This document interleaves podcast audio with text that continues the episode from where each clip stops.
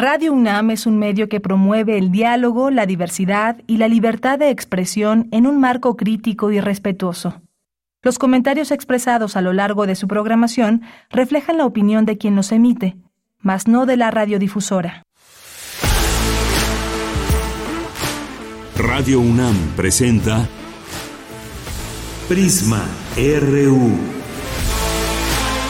Una mirada universitaria sobre los acontecimientos actuales.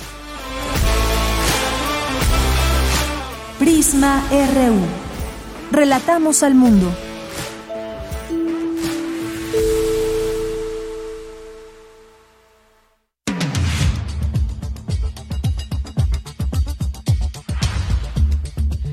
Tal? Muy buenas tardes. Muchas gracias por estar aquí en Prisma RU, la una con tres minutos. Como siempre, un gusto recibirles en este espacio informativo universitario desde Radio UNAM, el programa Prisma RU. Las formas de comunicación, arroba Prisma RU en Twitter y Prisma RU en Facebook. A nombre de todo el equipo, soy de Yanira Morán y tenemos mucha información el día de hoy. Ayer se presentó, se dio a conocer una conferencia de prensa donde se habló de lo que ha sucedido en últimos días en el metro y se dieron cifras se dieron a conocer que pues los hechos de robo de cable, por ejemplo, estarían ligados con el crimen organizado.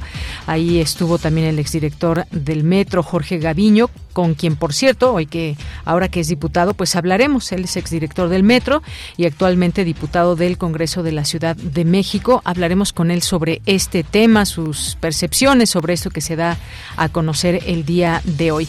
Y vamos a tener también un análisis con el maestro Fabio Barbosa Cano, especialista del Instituto de Investigaciones Económicas y experto en temas de hidrocarburos, porque el Gobierno de México brindará respaldo a Pemex a través de la Secretaría de Hacienda cómo esto es un rescate y cómo lo hará, pues vamos a platicar con él sobre estos detalles que nos interesan, por supuesto. Y vamos a tener ya en nuestra segunda hora una conversación con la doctora Ana Luisa Trujillo, qué está pasando en el mundo, entre otras cosas, y ya lo que va respondiendo Vladimir Putin con respecto al apoyo que se da de armamento de parte de algunas naciones a Ucrania, qué es lo que dice, pues también en, por ejemplo, Gran Bretaña, Francia, manifestaciones multitudinarias en Francia no están de acuerdo con el tema de las de la reforma a las pensiones y hay una huelga enorme allá en Gran Bretaña. De esto platicaremos con la doctora Ana Luisa Trujillo el día de hoy. Y hoy es jueves de Cinemaedro con Carlos Narro, hoy es jueves también de cultura, de información nacional e internacional, de todo un poco aquí en Prisma RU. Muchas gracias por su atención y desde aquí relatamos al mundo.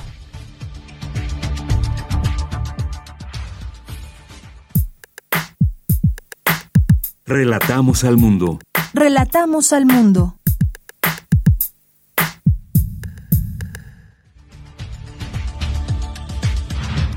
Y a la una con seis en este día 2 de febrero eh, nos vamos a la información universitaria. Analiza la doctora Guadalupe Barrera Nájera, defensora de los derechos universitarios, cuál es el trabajo respecto a la población estudiantil menor de edad potencializar el liderazgo de la enfermería dentro del sector salud y de la sociedad entre los objetivos de la directora de la Escuela Nacional de Enfermería y Obstetricia para un segundo periodo 2023-2027 y pues ella es Rosa Amarilis Zárate Grajales. En la información nacional, en un hecho catalogado como histórico, el sistema de transporte colectivo Metro solicitó 260 millones de pesos a Carlos Alfredo N.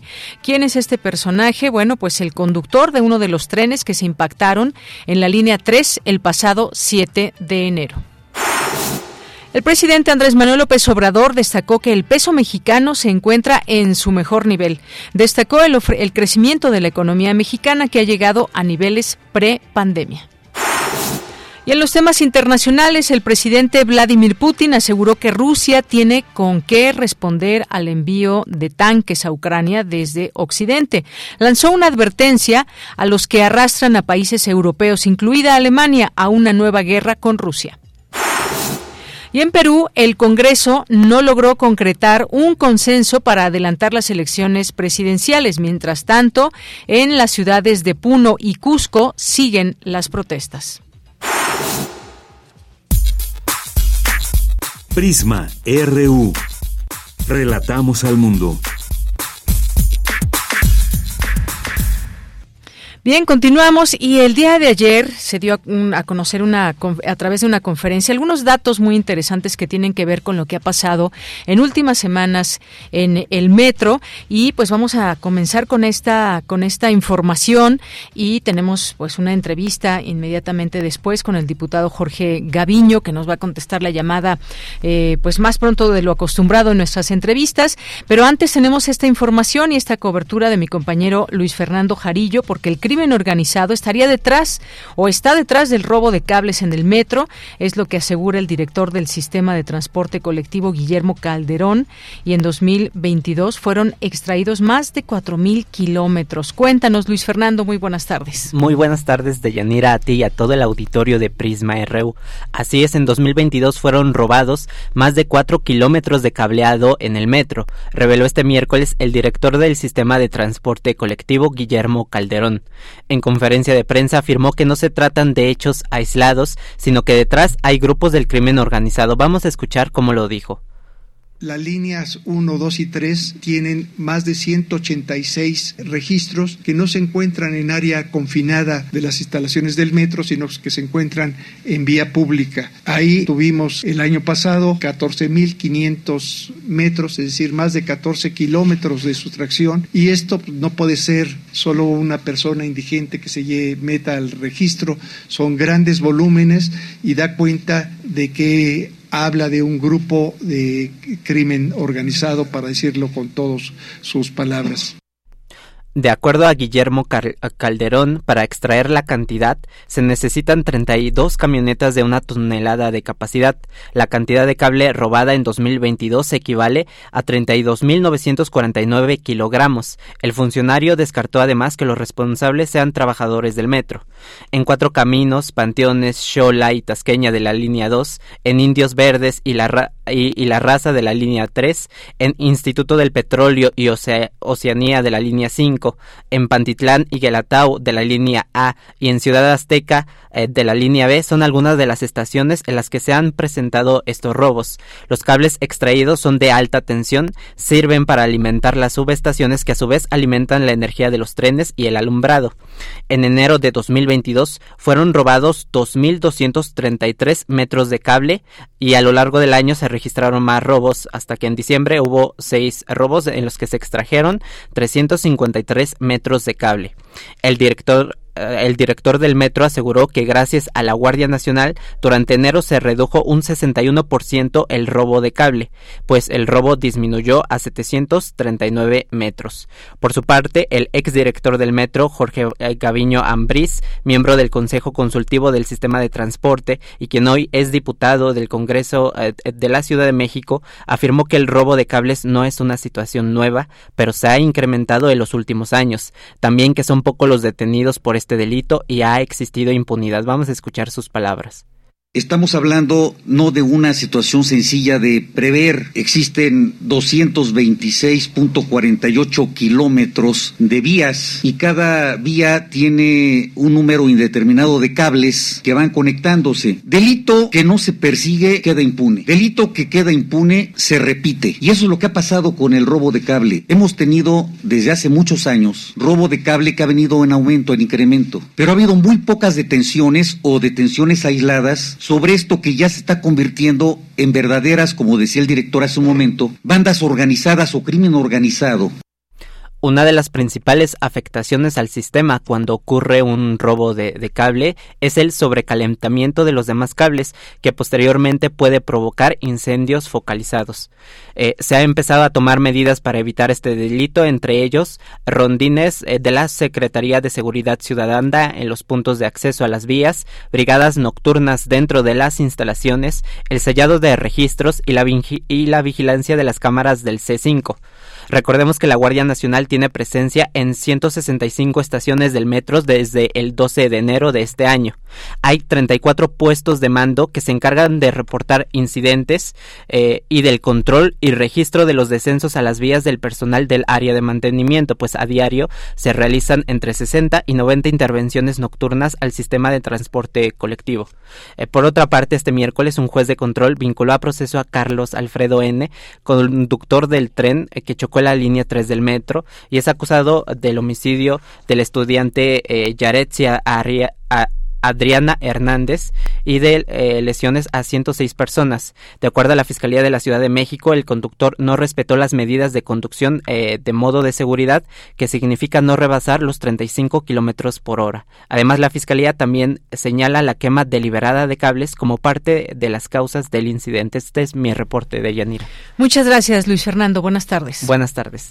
Bien, pues continuamos. Ahora ya está en la línea telefónica. Le agradezco nos tome esta llamada al diputado Jorge Gaviño, precisamente que ayer estuvo presente en esta conferencia y también él fue director del Metro y como decía actualmente diputado ahí en el Congreso de la Ciudad de México. Buenas tardes, diputado Jorge Gaviño. Muy buenas tardes. Muy buenas tardes, Yanira, y buenas tardes al auditorio. Eh, pues, diputado, cuéntenos eh, desde su punto de vista todo esto que se dio a conocer el día de ayer. Me parece que fue muy conciso. Hay cifras que destacan eh, del robo de cable, el crimen organizado, en fin. ¿Qué es lo que nos puede decir de todo esto? Y se descarta además que sean trabajadores del metro. Bueno, yo lo que diría es de que es un tema que nos debe de ocupar de inmediato. Eh, todas las instancias gubernamentales tenemos que apoyar al sistema de transporte colectivo. El metro es eh, la esencia de la movilidad en la ciudad. Eh, sin metro, pues sería un caos entendida la ciudad como ahora. Y entonces, pues es muy importante que la fortalezcamos todo el sistema el sistema de transporte colectivo tiene ahorita un problema muy serio que es el robo de cable. Eh, esto, como decíamos, ha venido desde hace muchos años, pero ha venido un incremento y ahora de una manera exponencial. Evidentemente, esto va marcado por una situación de mercado internacional del cobre. El cobre está siendo escaso, está caro, eh, y esto provoca que pues sea muy apetitoso para los delincuentes extraer cable de cobre no solamente al metro, sino a otras y luego eh, en el mercado negro fundirlo y ese cobre seguramente eh, sale del país eh, y, luego lo tenemos que importar para las necesidades nacionales. Entonces, pues es un problema que, que tiene que ver con el mercado internacional, pero también con una situación de bandas organizadas que están dedicado a, robar ese tipo de metal. Hasta allá llegaría el crimen organizado, digamos, incluso a que esto se pueda vender fuera de nuestro país. Sí, efectivamente, o sea, hay hay estudios. eh, este, yo leía de unos eh, unas noticias de la semana pasada de Francia, de Inglaterra, que ha habido metros de estas dos, naciones que han tenido problemas similares a los que tiene el metro ahora, eh, pero no solamente estos metros, sino también otras eh, empresas que están sufriendo este robo discriminado de, de, metal, de cobre. Entonces, eh, sí es un problema que, que, tiene que ver con el mercado internacional, pero que desde luego eh, al metro lo que le ocupa y le preocupa es de que no nos roben pues eh, el, el, cable que es el instrumento básico para poder operar. Es, digamos, las venas del metro, pues es la energía eléctrica. Y lo que sí es un hecho es que no una sola persona o pocas personas no podrían llevar a cabo todas estas eh, toneladas de cable, todo este robo, digamos. Se necesitan pues varias, o no diría varias, sino muchas personas. Se habla de distintos sitios que pueden estar incluso fuera del metro de donde se está extrayendo este cable. Sí, efectivamente, porque no es un cable. Cuando habla uno de cable, imagina uno un, un, cable para encender una lámpara o para, para el teléfono no, eh, son cables muy gruesos que, que si usted los toma de un extremo no se doblan prácticamente porque son como, digamos, varillas. Y ese cobre, eh, pues conduce alta tensión o mediana tensión de 750 volts de corriente directa. Son cables muy gruesos, muy pesados. Un metro de estos cables pesa entre 7 y 10 kilos de, de, peso por metro. Entonces, imagínese usted tener eh, la extracción de 80, 100 metros de cable de este peso y de estas dimensiones, pues es muy complicado, solamente con varias personas que saben de esto, organizadas y que tienen ya un, un modus vivendi, un modus operandi, que lo están haciendo de una manera, este, digamos, eh, nocturna, sí, pero que, este, que evidentemente no es fácil sacar ese, esas toneladas de cable. Claro, y además, bueno, me imagino que hay un sistema de cámaras que también están vigilando dentro del metro, fuera del metro, pues ahí también ese trabajo se tendrá que pues reforzar más quizás porque no se había revelado esta situación y hay cámaras en la ciudad.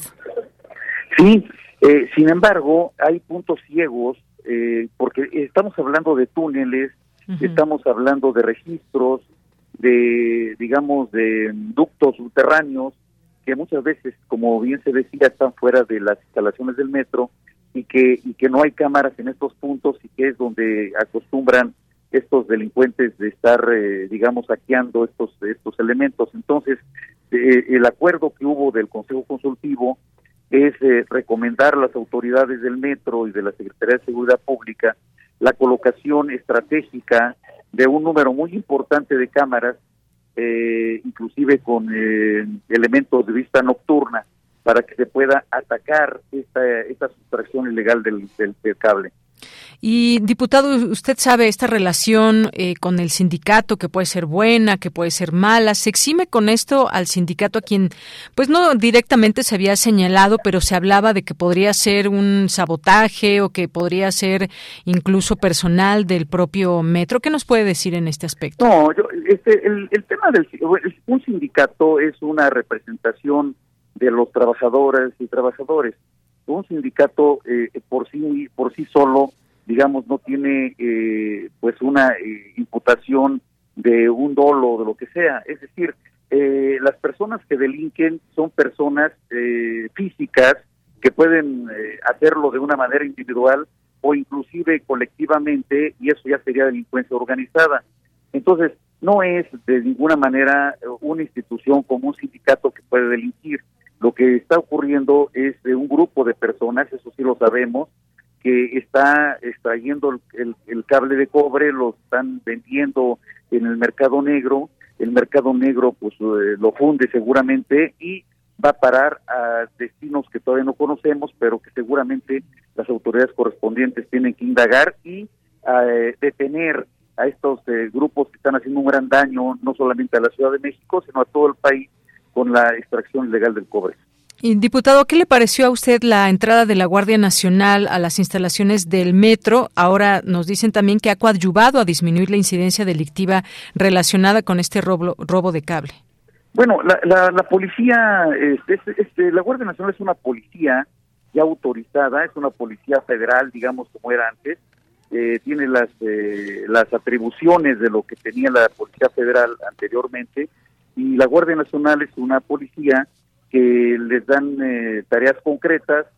yo desconozco este, las tareas que se le están eh, haciendo en este momento, no, no, no, no, no lo tenemos claro nosotros como consejeros, pero eh, yo lo que diría es de que la Guardia Nacional debe de estar temporalmente para que se cumplan los objetivos de los cuales fueron, digamos, encomendados y, pues tendrá que ser temporal y, ya conoceremos los los logros que hubieran tenido en los meses que, estarán en las instalaciones.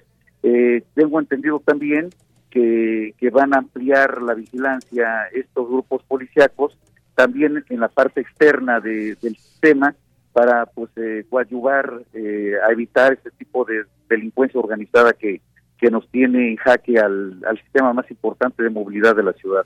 Bien, bueno, pues estaremos muy atentos a todo esto. Algo muy polémico que surgió también fue que el Metro de la Ciudad de México le pidió 260 millones de pesos al conductor eh, que iba en la línea 3 como indemnización por este choque. Pues mire, yo yo este lo que vería en este sentido, con la experiencia que tengo, es de que el conductor eh, pues se le está atribuyendo un delito culposo, es decir, que fue una situación eh, este, imprudencial que, que, pues evidentemente el conductor no quería ocasionar. Entonces lo que se debe de, investigar efectivamente con las cajas negras, con todas las bitácoras que existen en el sistema, eh, ver exactamente qué ocurrió. Pero, pero bueno, definitivamente el tema de, de lo que solicita la fiscalía, pues este, mi opinión personal, y esto lo hago a título personal, es de que es desproporcionado el, el, asunto con el conductor. Pero bueno, pues es una opinión que no que, está infundada porque no tengo todos los elementos este, a, mi, a, mi, a mi vista, ¿no?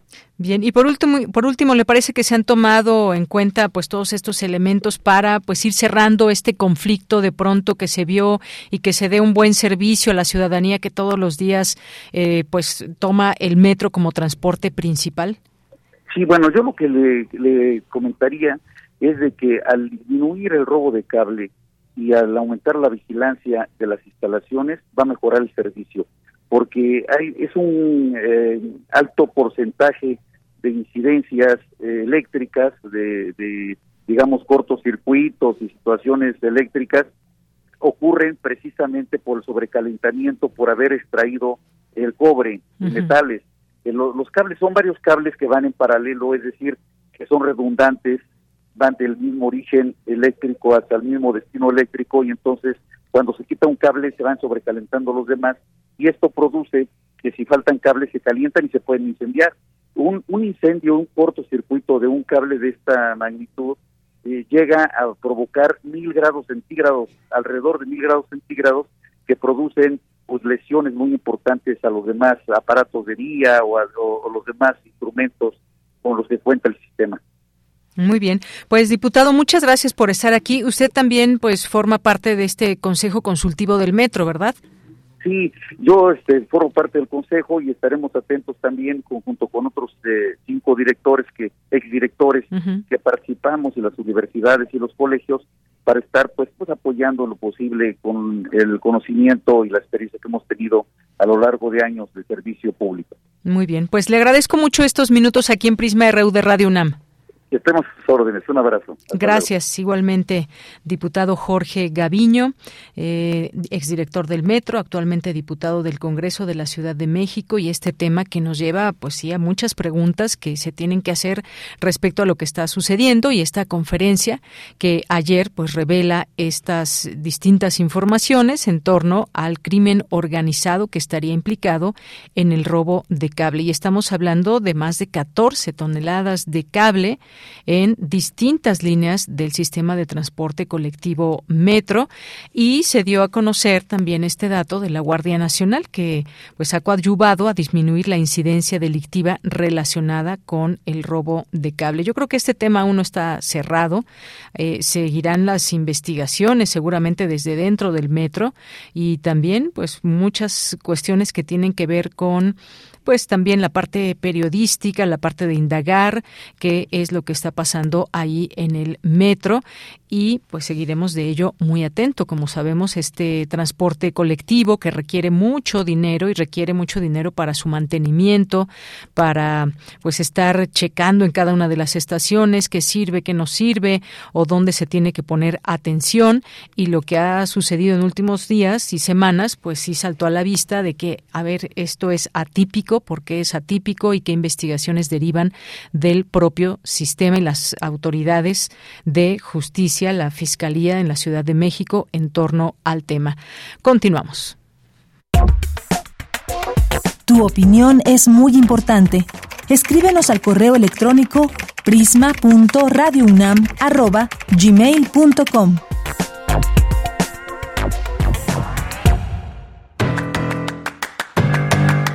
Hoy en la UNAM, ¿qué hacer? ¿Qué escuchar? ¿Y a dónde ir? La Casa del Lago de la UNAM te invita a participar en el taller de literatura electrónica, bots poéticos, narrativa hipertextual y software literario que será impartido de manera presencial por el escritor Daniel Olivera del 8 de marzo al 21 de junio de 2023. Consulta la oferta académica que ofrece la Casa del Lago de la UNAM a través del portal casadelago.unam.mx.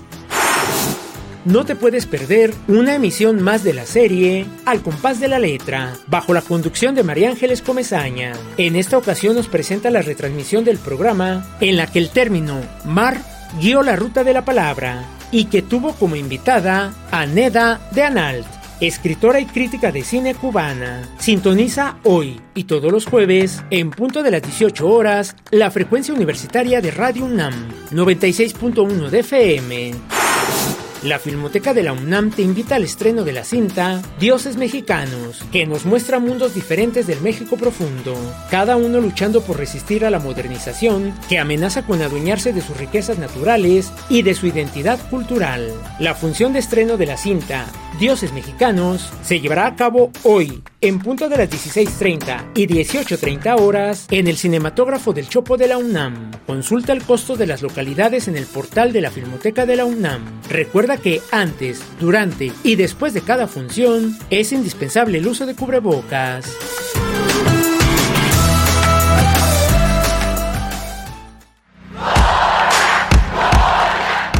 Campus RU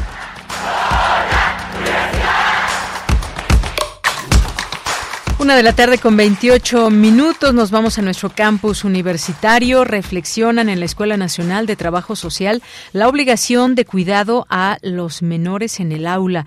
Dulce García con la información. Dulce, buenas tardes. Adelante. Deyanira, muy buenas tardes a ti al auditorio. Traemos, Deyanira, información sobre Pasteur y la relevancia de sus investigaciones científicas. Te cuento, mira, la Academia Mexicana de las Ciencias llevó a cabo la conferencia Vigencia de Pasteur en el bicentenario de su nacimiento, que corrió a cargo del doctor Adolfo Martínez Palomo, investigador del Centro de Investigación y de Estudios Avanzados, el CINVESTAD. Allí el académico destacó que en la actualidad hay grandes problemas en salud y educación. En parte ha sido porque los aportes de Pasteur a la ciencia se han olvidado. Vamos a escuchar qué fue lo que comentó el investigador.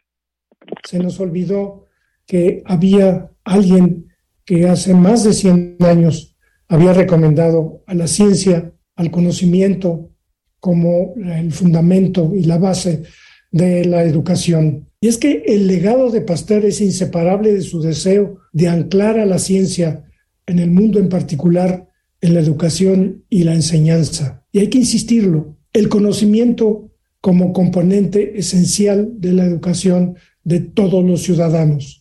No se está pues recordando unos descubrimientos importantes, se está recordando todo un mensaje para la educación basado en el conocimiento.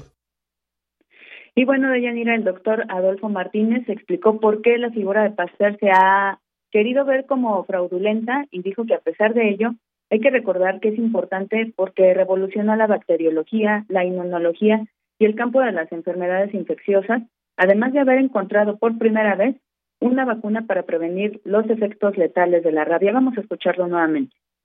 En el mismo número de la revista Science, que tan mal habló de Pasteur, apareció la publicación de Gallo, que supuestamente había encontrado el virus del SIDA. En el mismo número eh, apareció el trabajo de los franceses del Instituto Pasteur con el mismo resultado, pero pasó algo plagio. Este señor Galo plagió hasta las fotografías y finalmente empezó un pleito entre una demanda entre Estados Unidos y Francia porque el interés comercial del descubrimiento era muy importante por todo lo que significa desde el punto de vista de la eh, producción de elementos para el, diagnóstico y para el tratamiento de, del SIDA. Y bueno, de Yanira, sobre esto último, el académico dijo que finalmente Estados Unidos tuvo que aceptar que el virus del SIDA había sido descubierto en el Instituto Pasteur. Finalmente, dijo que la idea de mostrar como fraudulenta la figura científica de Pasteur se debe a intereses económicos y a noticias sensacionalistas que más que informar han sacado a algunas personas del anonimato, por lo que es necesario enfocarnos en los aportes que Pasteur hizo a la ciencia y que siguen sirviendo hoy día. Esta es la información. Gracias, gracias Dulce García, gracias por esta información de Pasteur. Muchas gracias. Gracias a ti, muy buenas tardes. Muy buenas tardes. Y ahora sí nos vamos con eh, Cindy Pérez Ramírez y esta información de reflexionan en la Escuela Nacional de Trabajo Social la obligación de cuidado a los menores en el aula. ¿Qué tal, Cindy? Muy buenas tardes. ¿Qué tal, Deyanira? Muy buenas tardes. Es un gusto saludarte a ti y a todas las personas que están escuchando Prisma RU. Al dar una conferencia magistral en la Escuela Nacional de Trabajo Social, la doctora Guadalupe Barrera Nájera, defensora de los derechos universitarios, se refirió a la debida diligencia que existe para los profesores que están a cargo de estudiantes de la comunidad menores de 18 años, sobre todo en situaciones que involucran la conducta de terceros, como presenciar violencia o agresiones Yo como profesora, como autoridad de facto en el salón, tengo unas obligaciones respecto a esa situación de violencia que estoy observando. No la estoy promoviendo, no participo yo en la violencia, no estoy animando a nadie a que lo haga, pero la estoy viendo. Solo por el hecho de atestiguar el evento de violencia, yo tengo que descargar una serie de obligaciones en cumplimiento del principio de debida diligencia no soy su mamá, no soy su tutora, no tengo la patria potestad, lo que sea, no importa.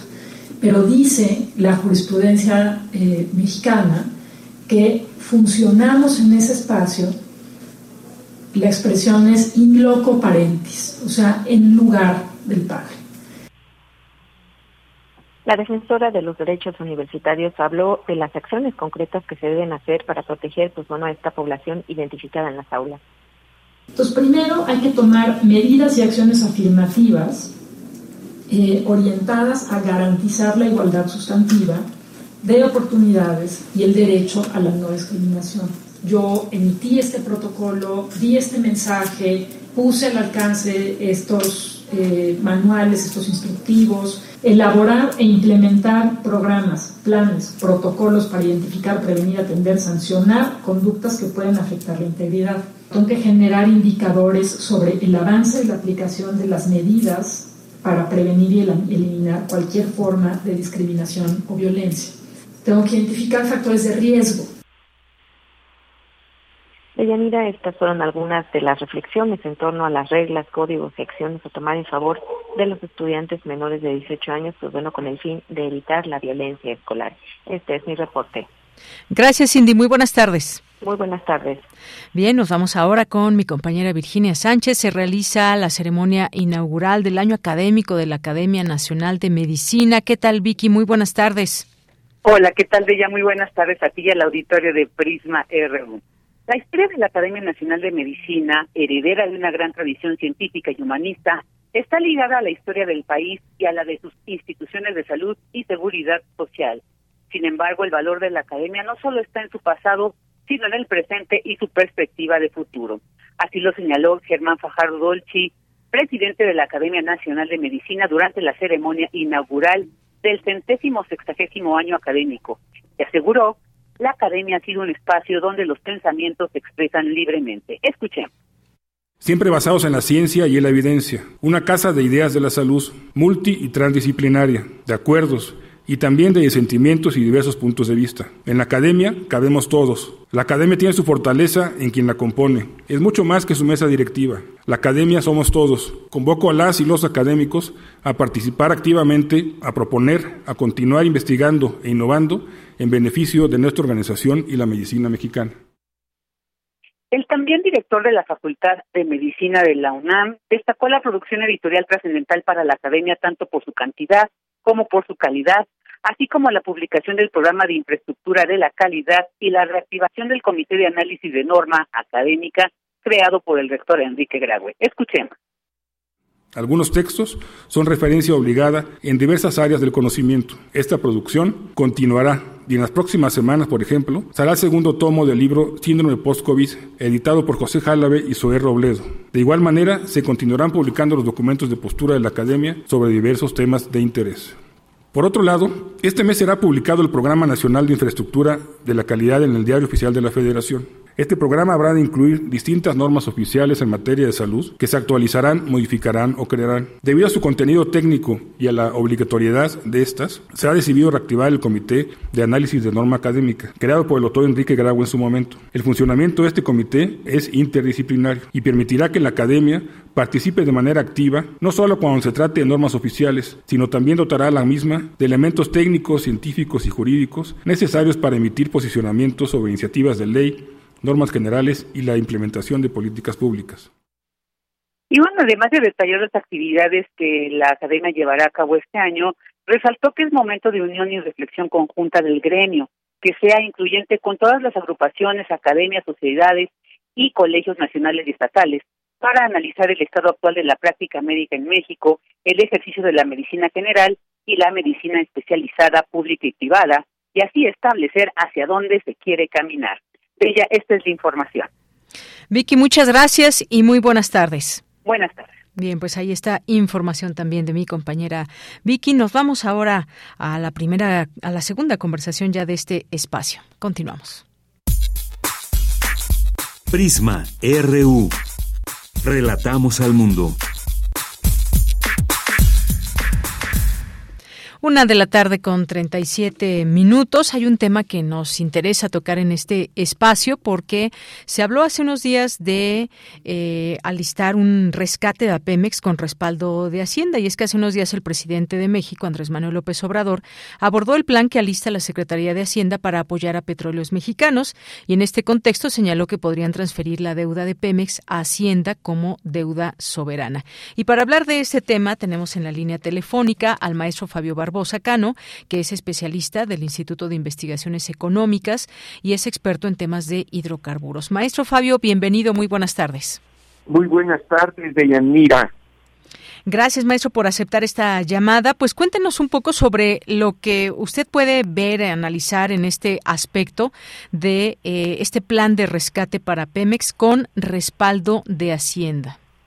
Muchas gracias, Deyanira este, por permitirme abordar este tema tan interesante. Cuando el señor presidente eh, en la mañanera de una de las mañaneras de la semana pasada eh, planteó el tema, al mismo tiempo eh, presentó una serie de alternativas. Este, una de ellas es desde luego acudir a Hacienda para que la deuda sea transferida a ellos como debe de ser, no estar cargando sobre eh, los estados financieros de petróleos mexicanos y además se tendría la ventaja de menores tasas de interés. Eh, pero quiero este, abordar, eh, de ella mira, una de las soluciones que también la señaló el señor presidente y sobre la cual nosotros, algunos profesores de la Facultad de Ingeniería, algunos estudiantes de la misma facultad, hemos estado insistiendo. Y esta solución consiste eh, en reducir los impuestos a nuestra empresa estatal, reducir la carga fiscal permitirle a petróleos mexicanos contar, contar, eh, disponer de más recursos para mejorar y para incrementar la extracción eh, que en algunas áreas de, la, de, la, producción, no se dice producción, se dice extraer, porque nadie produce petróleo. Este, no lo estamos haciendo por restricciones este, financieras. Hoy no podemos invertir y son áreas muy interesantes ahora que nuestra exploración está eh, presentando algunas dificultades este eh, que me refiero concretamente a la rehabilitación de campos con reservas eh, pero que en este momento encuentra se encuentran este, inactivos. En algún artículo he dicho incluso que se les trata como si fueran bienes mostrencos, están abandonadas, abandonados, algunos ni siquiera este, se han tocado desde hace décadas. ¿Qué, qué, qué le permitiría a Pemex, este, especialmente en los campos terrestres, invertir en esas este, localidades. Le permitiría mejorar la relación entre la propia industria y las comunidades este, en donde está operando nuestra industria. Nos permitiría eh, empleo para nuestros muchachos en la Facultad de Ingeniería. Yo este, imparto una clase allí con jóvenes que están a punto de terminar la carrera, les falta la tesis, este, aunque hay muchas maneras ahora para que puedan titularse y este, ingresar al mercado de trabajo. Este, entonces, eh, esta, esta medida este, debería de acompañarse con otras propuestas. Este, yo estoy convencido de Yanira que nuestra empresa petrolera y también la Comisión Federal de Electricidad en este momento están sufriendo algo que he estado llamando una gran, una grave hemorragia. Mire usted, Deyanira, este, la llegada de la 4T a la presidencia de la República nos permitió conocer realidades que no podíamos este, tener idea de, la, de, ellas en el pasado.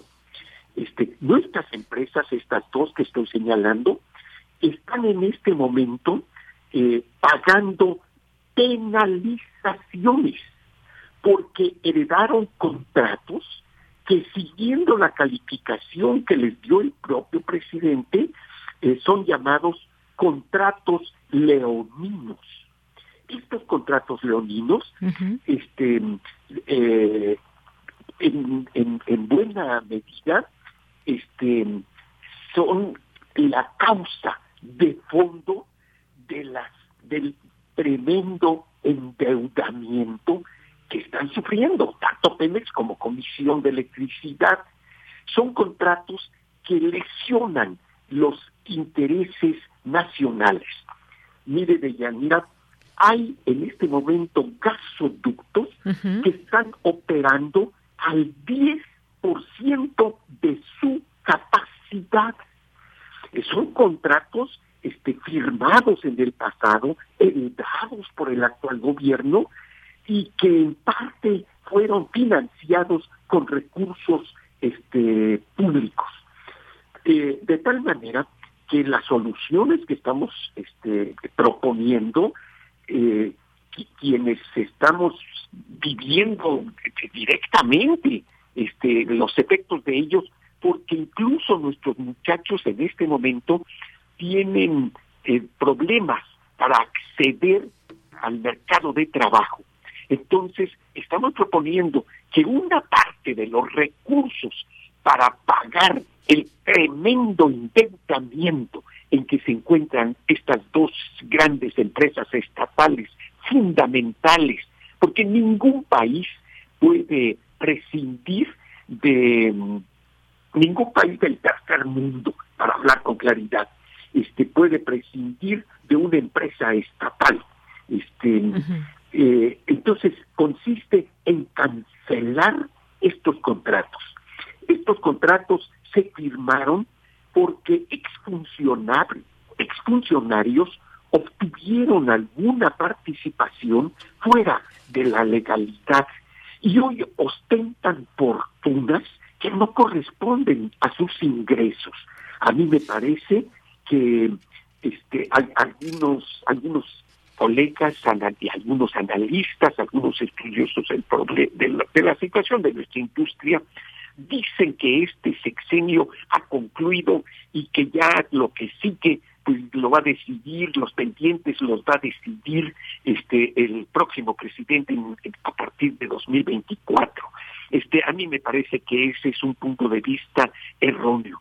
Aún pueden emprenderse acciones para decomisar ranchos, mansiones y otros eh, y otros recursos para ir pagando estas deudas gigantescas que hoy nos agobian de Yanira. Bien, pues sí, eh, maestro, varias cosas que comentar en todo ello, porque finalmente esta deuda, digamos, que se va a absorber de la petrolera mexicana por parte del gobierno federal, pues equivale a este rescate del que se está hablando. Algunas voces también señalan que esto puede volverse un círculo vicioso, una o una presión para las finanzas públicas de México y un posible recorte de la calificación soberana. Aquí qué nos puede decir en este punto, maestro. Este, eh, sí, a mí me parece que deberíamos de reservar un fondo este, para permitir a la propia empresa eh, contar con más recursos para emprender proyectos que hoy no puede realizar. E ir en un nuevo programa que debería de estar de alguna manera eh, amarrado para los siguientes sexenios, de ir pagando este esta deuda, de irla reduciendo, este y mejorar la calificación este crediticia que tiene Pemex.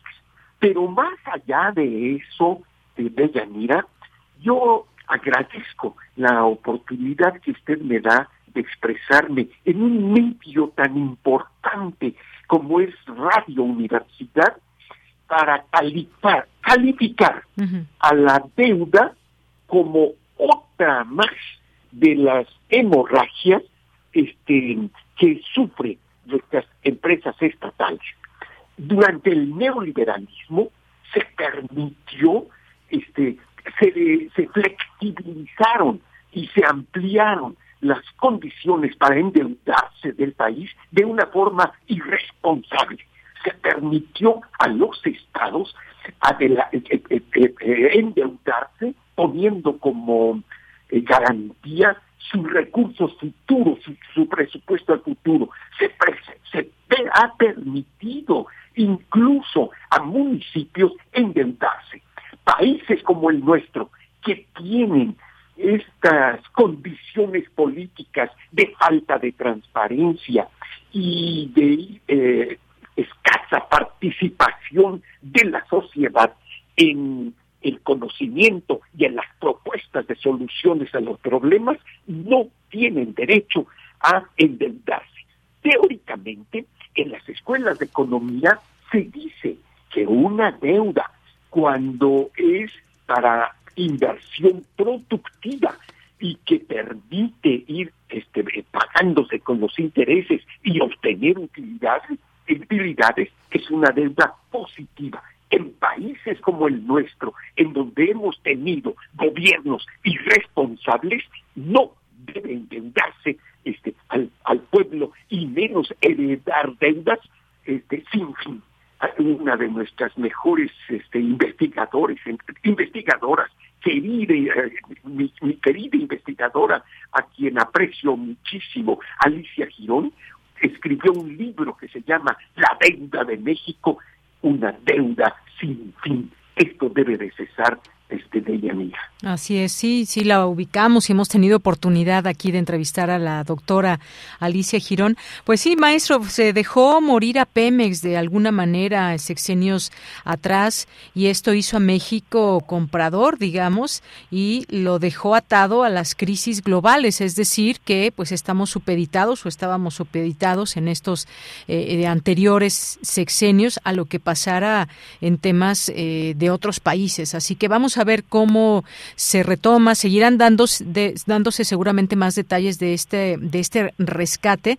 Hay distintas voces en todo ello, pero pues nosotros siempre nos interesa atender también estas voces de nuestra universidad que tienen mucho que decir, mucho que exponer, que se han formado desde nuestra universidad y que tienen el conocimiento adecuado para pues tratar de explicarnos a quienes estamos como público, como en este caso yo como y poder seguir conociendo de estos temas. Así que, pues, eh, le agradezco mucho. No sé si quiera comentar algo ya para finalizar. Esto quizás, eh, entre otras voces que hay, es que se podría pasar esta deuda al gobierno y en este sentido, pues, habría afectaciones a programas sociales y demás. A mí me parece que eh, se deben dar más detalles y en todo caso, pues, los programas sociales a los que le ha dado mucha fuerza el presidente, pues, difícilmente serán afectados. Yo creo que tendrían que tener ya, pues eh, quizás ahora que hablamos de plan B, de planes B en otros ramos, quizás aquí un plan B, no lo sé. Ya iremos viendo, maestro. Así es, Mira, Este, estoy totalmente de acuerdo con estas reflexiones que usted este, nos formula. Muy bien, bueno, pues ya estaremos eh, analizando este tema conforme vaya surgiendo más información al respecto. Por lo pronto, eh, maestro, muchas gracias por estar aquí. Gracias a usted, Yanira. Hasta luego. Hasta luego. Muy buenas tardes, maestro Fabio Barbosa. Fabio Barbosa Cano, especialista del Instituto de Investigaciones Económicas, experto en temas de hidrocarburos y que, pues sí, se suma a una serie de voces que siempre que hay alguna propuesta por parte del gobierno o, o contrapropuestas también que hay de del otro lado quienes ven de manera distinta lo que lo que se propone desde el ejecutivo, pues siempre importante darle seguimiento a estas distintas apreciaciones que puede haber sobre un mismo tema. Pues bueno, el rumbo del país creo que eh, debe siempre estar en esta discusión, en este debate y así debe ser en cada uno de los temas que competen. Y en este caso de Pemex, bueno, pues hay libros incluso al respecto.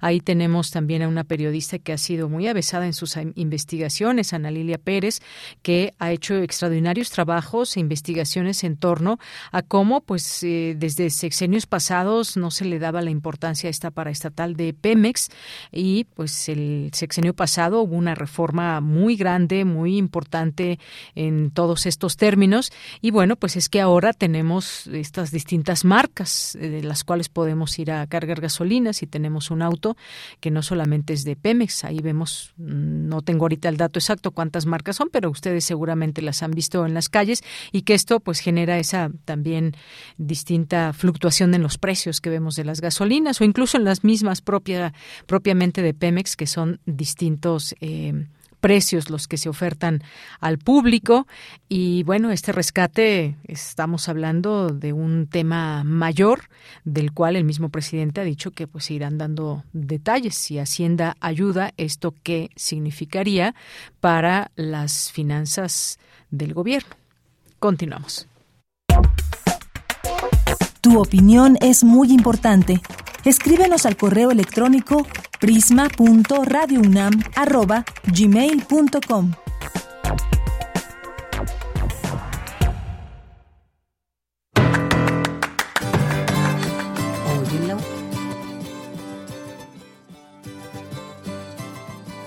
Muy buenas tardes, querido auditorio de Prisma RU. Soy Andrea Salmerón, soy la directora y también productora y actriz de Un baño y dos muertos, una comedia mágica, cómica y musical de Mariana Arta Sánchez, una obra muy divertida que involucra magos, fantasmas, psiquiatras, abogados, que además tiene música original, un delicioso caramelito para estar en un ambiente muy íntimo en el teatro esta obra se trata de un aspirante mago que pierde su mano derecha intentando hacer un truco legado por su padre. Con tan mala suerte que además la mano emprende pues una relación amorosa y erótica con su propio psiquiatra, porque este mago parece que tiene esquizofrenia o no.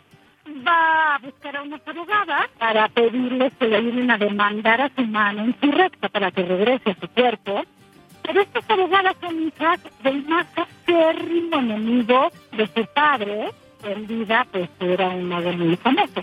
Y entonces resulta que los dos padres andan por allí peleando, vinieron de ultratumba para tratar de vengarse el uno del otro a través de los hijos.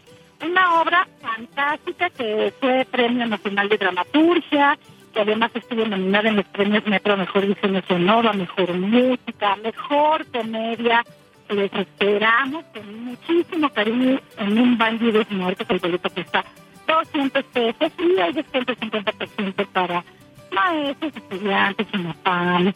No lo olviden, un bandido muerto, jueves y a las 8 de la noche, sábados a las 7, domingo a las 6 de la tarde, en el Teatro Salvador Novo del Centro Nacional de las Artes. Estamos en Twitter, en Instagram, en Facebook, arroba Teatro MX, un bandidos muertos de Mariana Arta Sánchez en el Senado. Muchísimas gracias.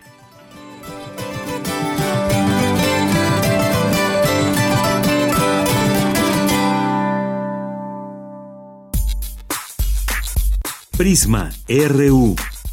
Relatamos al mundo.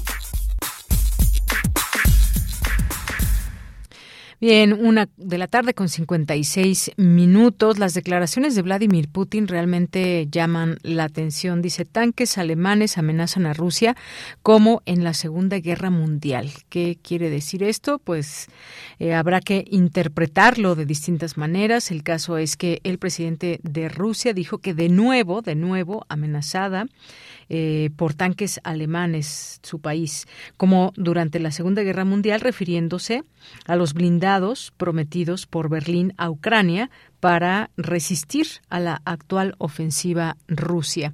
Y es que dijo, es increíble, pero estamos de nuevo amenazados por tanques alemanes, pero Rusia tiene con qué responder a quienes la amenacen, declaró Putin en las celebraciones del 80 aniversario de la victoria soviética contra las tropas hitleristas de Stalingrado. Una vez más, los sucesores de Hitler, dice, quieren enfrentarse a Rusia en el suelo de Ucrania, usando eh, Van der agregó en referencia a los eh, partidarios del dirigente ultranacionalista Stepan Bandera, que colaboró con los nazis durante la Segunda Guerra Mundial. Así que, pues así lo llamó, los sucesores de Hitler que quieren enfrentarse con Rusia. Y bueno, pues hay que recordar esta ofensiva militar que comenzó ya desde el 24 de febrero del año pasado. Estamos ya a un año en la antesala de un año de esta guerra que se está librando.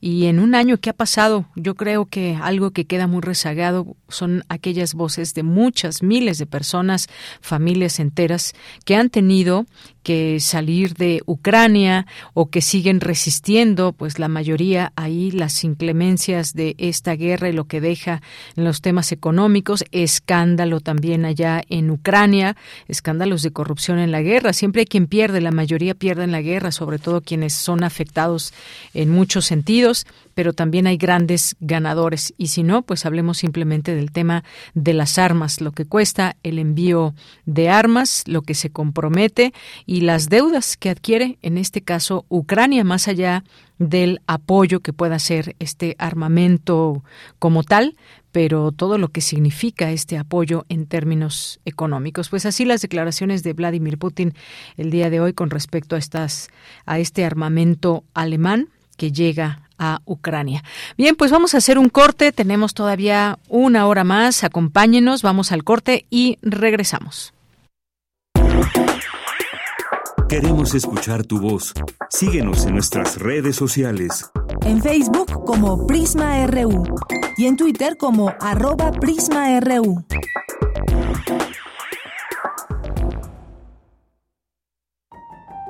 Ricardo Garibay, el oído privilegiado, 100 años de su nacimiento. Porque cuando un muchacho es como eras tú, tiene que ser, pues, tú no eras muy bueno. Acuérdate. ¿Cómo era yo? ¿Cómo? Así, como eres todavía, como te estoy viendo, como te ven las mujeres. Y ahora tampoco eres muy bueno. Nadie es muy bueno. Digo, ¿quién? Nadie es como tú. ¿Cómo, Sara? No entiendo. Así, Eleazar, como te estoy viendo. La casa que arde de noche. Fragmento. Ricardo Garibay, 96.1 FM. Radio UNAM. Experiencia sonora.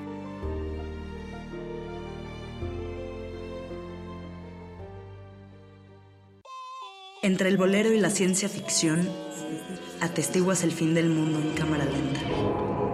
No haces nada porque no te queda de otra. Eliges la falsa noción del espacio para hacer como que no te das cuenta de que estás en una jaula. Por razones que inventó alguien más, haces efectivo el cheque de tu existencia. Un vale para una vida de idas a la escuela, al trabajo, a la tumba. Tantos años de resistencia para llegar a ninguna parte. A la misma estación, a la misma cabina. Resistiendo todavía. Sálvense ustedes con Raquel Miserachi. Todos los martes de 10 a 11 pm por resistencia modulada. Radio UNAM. Experiencia sonora. Si tramitaste tu INE en el 2021, tienes hasta el 28 de febrero para recogerla.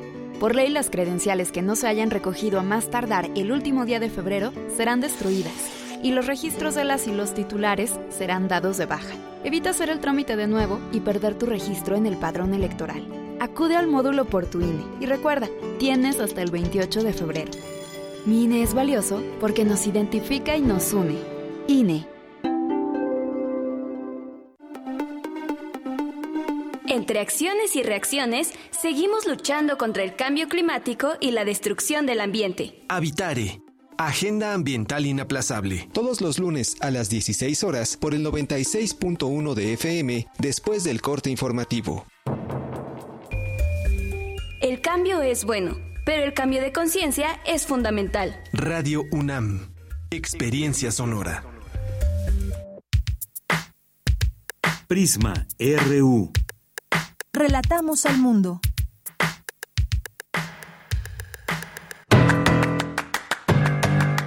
Mañana en la UNAM, ¿qué hacer? ¿Qué escuchar? ¿Y a dónde ir?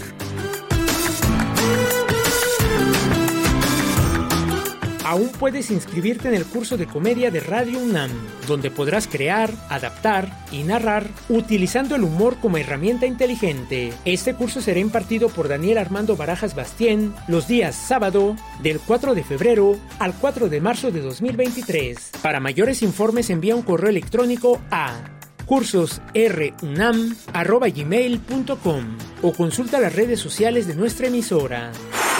Mañana no te puedes perder La Ciencia que Somos. Entre otras secciones, el programa presentará el contenido de la revista Como ves del mes de febrero. También se hablará sobre la criminología verde en México, un libro editado por Inés Arroyo Quirós y Tania Guayat, que busca contribuir en la formación de una conciencia pública informada sobre la degradación ambiental. Esta publicación expone la corrupción, el poder y la falta de respeto por el ambiente a través de estudios de caso detallados sugestivos. Asimismo, se abordará el tema de los jóvenes y el reto de clonazepam de TikTok. Sintoniza mañana, en punto de las 10 horas, el 96.1 de FM. El Jardín Botánico, el Instituto de Biología y la Red del Agua de la UNAM te invitan a celebrar el Día Mundial de los Humedales y para ello han preparado la actividad conmemorativa del agua a tu plato, Saberes Acuáticos. Este evento contará con una visita guiada por el Jardín Botánico Universitario para conocer sus colecciones y una degustación de diversas plantas comestibles. Las citas mañana viernes 3 y el sábado 4 de febrero en punto de las 12 del día en las instalaciones del Jardín Botánico de la UNAM. Para mayores informes consulta las redes sociales de la Red del Agua de la UNAM. No olvides llevar tu cubrebocas. Para Prisma RU, Daniel Olivares Aranda.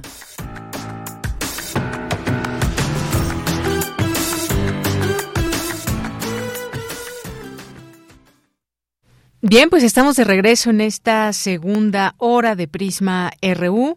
Mandamos saludos a todas y todos nuestros radioescuchas que en este momento nos están sintonizando, que nos mandan saludos. Si hubo aquí por, por aquí algún problemita, nos dicen que no, no escucharon bien eh, el audio que transmitimos. Había cinco pases dobles, además, que en un momento va a salir la dinámica aquí en las redes sociales y también ahorita les comentamos bien de qué de qué se trata esto para que puedan tener ya de cara al fin de semana la posibilidad de pues de planear su fin, irse a los mejores eventos, algunos de los cuales les tratamos aquí de, de recomendar y de aconsejar. Bien, pues vamos a estos a estos saludos mientras tanto que hay en nuestras redes sociales. A Andrea Esmar le mandamos saludos, a Sinoe Vega, Guerrero, muchas gracias, Alejandro Campos, César Soto que nos dice en lo posible se logre pronto y tal vez un acuerdo del Sindicato de Trabajadores de las, del Colegio de Bachilleres para atender las peticiones y suspensión de clases. Sí, se fueron a huelga en los 20 planteles de la Ciudad de México y zona metropolitana. Esperar que ocurra en los siguientes días. Gracias, César, por el comentario. Primero, el Fobaproa, deuda permanente sin fecha de terminación y ahora Pemex en la misma situación de deuda y pagadera hasta que quede el último para pagar la luz y la franquicia Pemex vale muchísimo, pero con, son muchas deudas, con muchas deudas. Así es, Rosario, efectivamente, esto que decisiones que siempre las decisiones que se tomen tienen consecuencias, tienen consecuencias y muchas veces a largo plazo, lo has dicho bien, el Fobaproa que se sigue pagando y errores que se que se asumen como administración, pero que pues nos pasan la cuenta, ¿no? A quienes habitamos este este país en edad laboral. Gracias Rosario Durán, Jorge Fra, muchos saludos también. Eh, gracias a Cari Alvarado. Mm, gracias también por aquí eh, al Limoncito, así está en Twitter. Verónica Ortiz Herrera nos dice buenas tardes. No estoy de acuerdo con el análisis del doctor Arturo Ortiz Whiteman, ya que ha aumentado la corrupción y más el partido Morena. Y, por ejemplo, lo que está ocurriendo en el zoológico de Chilpancingo, donde sacrificaron animales para su posada. Efectivamente, pues situaciones que se dan eh, desafortunadamente. Y el tema de la corrupción, ayer justamente que lo hablábamos, eh, Verónica, y que tiene que ver con este índice de percepción de corrupción, no el índice de corrupción, sino el índice de percepción de corrupción. Y lo que nos decía el doctor Arturo Ortiz era que pues estos... Eh, estos estudios que se hacen pues están pagados y que muchas veces pues se hacen ciertas referencias específicas a algunos países y demás. Pero muchas gracias por este comentario y siempre aquí atenta yo para leerles y para hacer, pues, por supuesto, distintas sugerencias de voces que podamos tener aquí en este espacio, que por cierto, por ahí también recibimos un correo muy amplio. Eh, donde nos señalan algunas eh, situaciones nos dicen queremos escuchar voces de, de muchas universitarias y universitarios, no solamente quienes portan la voz de la derecha o quienes portan la voz de temas del neoliberalismo y demás. Y bueno, pues lo que tratamos de hacer en este espacio, yo creo que si hacemos un conteo de voces a favor y en contra del gobierno, pues ahí nos vamos. No podemos escuchar ni todo de un lado ni todo del otro lado. Así que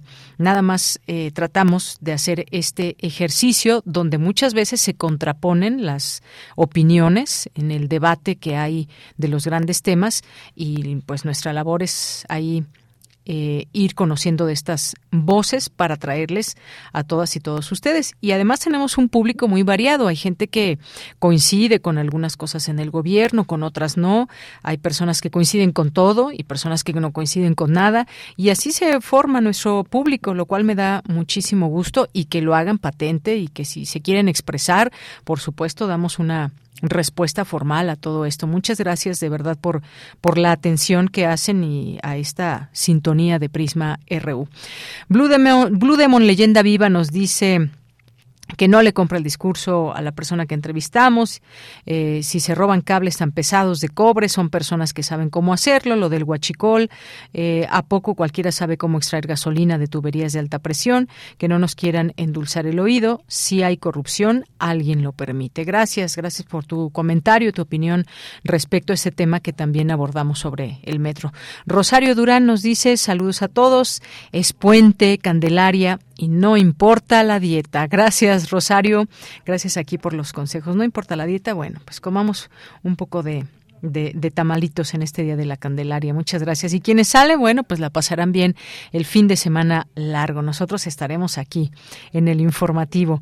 Rosario, ¿algún abogado disponible? Me urge sacar los tamales del bote. Gracias, Rosario. Gracias aquí por el buen humor. Eh, Verónica Ortiz Herrera, ya mencionábamos. Itzel Guerrero, Alejandro Álvarez, muchas gracias también, que está por aquí presente en nuestras redes sociales. Y Tommy y Tami, David Castillo Pérez también, muchísimas gracias por estar presente. Gracias a Jorge O, Marcela Román, muchas gracias y saludos. Lorena Córdoba, eh, muchas gracias a Diana García también, eh, a Victoria Capriles, muchas gracias a Hanna, Montana, Guillermo Chavero, a nuestras amigas y amigos de la Inés León, a Jennifer Incapié Sánchez, que bueno, pues ayer justamente hablábamos de ella aquí en este espacio y muchas gracias.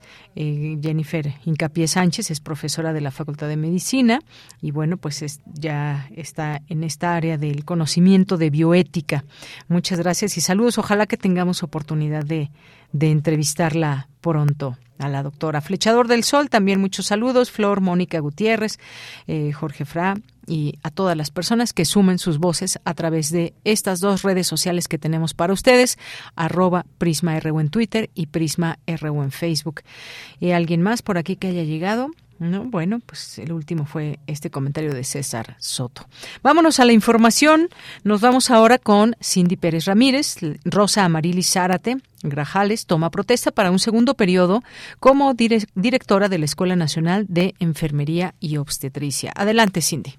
¿Qué tal, Deyanira? Muy buenas tardes. Es un gusto saludarte. Al darle posesión del cargo, el secretario general de la UNAM, Leonardo Lomelí Vanegas, señaló que espera que la ENEO cambie de denominación para constituirse en facultad. Dijo, este es un trabajo que la directora llevó a cabo de manera muy ardua durante su primer periodo al frente de la entidad con el concurso de toda la comunidad, mientras que al dar su mensaje como directora de la Escuela Nacional de Enfermería y Obstetricia para este segundo periodo, Rosa Amarilis Zárate Grajales abundó que el máximo órgano de gobierno de la UNAM realizará el cambio de denominación. Hemos pasado por nueve cuerpos colegiados diversos para lograr esta actividad a través de un proyecto exprofeso definido para tal fin. Señaló, se trata de decisiones trascendentes e históricas para esa entidad y para la enfermería universitaria. En el auditorio, Marina Guzmán Baemeter dijo que los logros de los programas de doctorado y los procesos de acreditación y certificación de las licenciaturas son resultado del esfuerzo, talento y creatividad de todos los sectores que la conforman, así como de las administraciones y generaciones precedentes. Las reconocen como pioneras, constructoras y forjadoras de una disciplina y una comunidad que enorgullece a México. La directora se comprometió a mantener el diálogo constructivo con los sectores de la comunidad para mejorar en el marco de la legislación universitaria la calidad de la docencia y de los servicios y espacios educativos con el respaldo de la Administración Central de la Universidad. Asimismo, anunció que se fortalecerán las acciones con los representantes estudiantiles, académicos y sindicales y también se empeñarán con toda la energía en la formación integral del alumnado con apoyos diversos para el intercambio y la movilidad nacional e internacional. Además, dijo, se impulsarán acciones para que los académicos cuenten con mejores apoyos para la publicación y la investigación de alto nivel y se harán las solicitudes pertinentes para que de manera gradual se cuente con más académicos de tiempo completo, así como técnicos académicos y administrativos diversos para la nueva facultad de Enfermería y Obstetricia.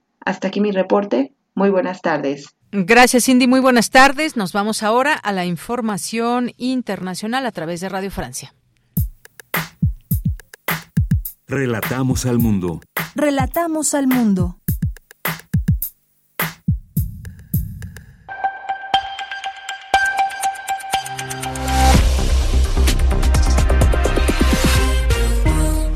Bienvenidos a Radio Francia Internacional, hoy con Nils Bertinelli en la realización técnica de este programa.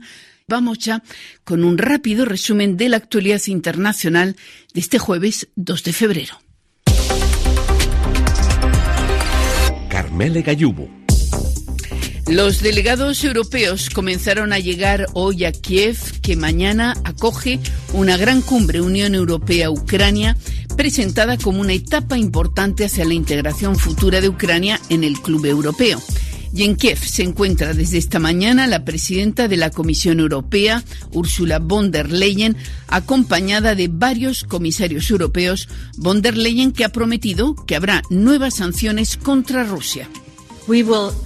Introduciremos junto con nuestros socios del G7 un límite de precio adicional para los productos petroleros rusos y para el 24 de febrero, exactamente un año después del inicio de la invasión, queremos implementar el décimo paquete de sanciones. Y en medio de esa guerra en Ucrania y a punto de cumplirse un año del conflicto bélico, Rusia conmemora hoy el 80 aniversario de la victoria soviética en la batalla de Stalingrado, que fue un punto de inflexión en la Segunda Guerra Mundial y quedó como símbolo del patriotismo ruso. El presidente Vladimir Putin quiere apropiarse ese legado y hoy viajará a Volgogrado, la actual Stalingrado, para participar en las celebraciones. El Parlamento Europeo suspendió hoy la inmunidad de dos de sus diputados para que puedan ser interrogados por la justicia en relación con un escándalo de corrupción en el que están implicados varios eurodiputados. El caso estalló en diciembre y ya condujo al arresto de cuatro personas. La justicia belga les acusa de participar en una red de corrupción destinada a defender los intereses de Qatar y no se descarta que lo hubieran hecho también en favor de Marruecos.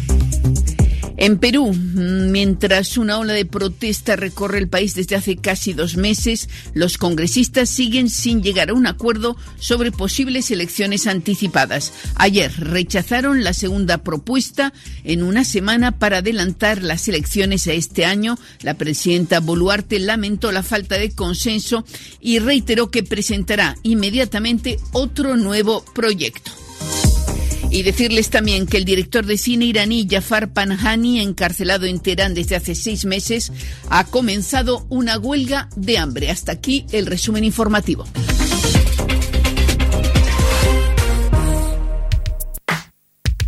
Prisma RU. Relatamos al mundo. Continuamos, importante ir conociendo también el pulso del mundo y el sentir social que aqueja en varios países. Hoy nos vamos a centrar en dos cosas. Una, la mayor huelga en una década que paraliza al transporte y las escuelas en el Reino Unido. Se habla de la participación de alrededor 500 mil empleados, medio millón de trabajadores en el Reino Unido, entre ellos maestros, personal universitario, conductores de trenes y de autobuses que apoyaron este este miércoles la mayor huelga en una década en reclamo de mejoras salariales. Y aunque el país ha vivido varias jornadas de paros en los últimos meses, la de ayer fue la más importante por el número de empleados que la apoyan y la variedad de sectores también que la apoyan. Y estuvo también el caso de Francia, porque los sindicatos mantienen el pulso y aseguran que saldrán a protestar el 7 y el 11 de febrero contra la reforma de pensiones que impulsa el gobierno de Manuel Macron. Eh, para los trabajadores es inaceptable aumentar la edad de jubilación y el tiempo de cotización para acceder a la pensión completa.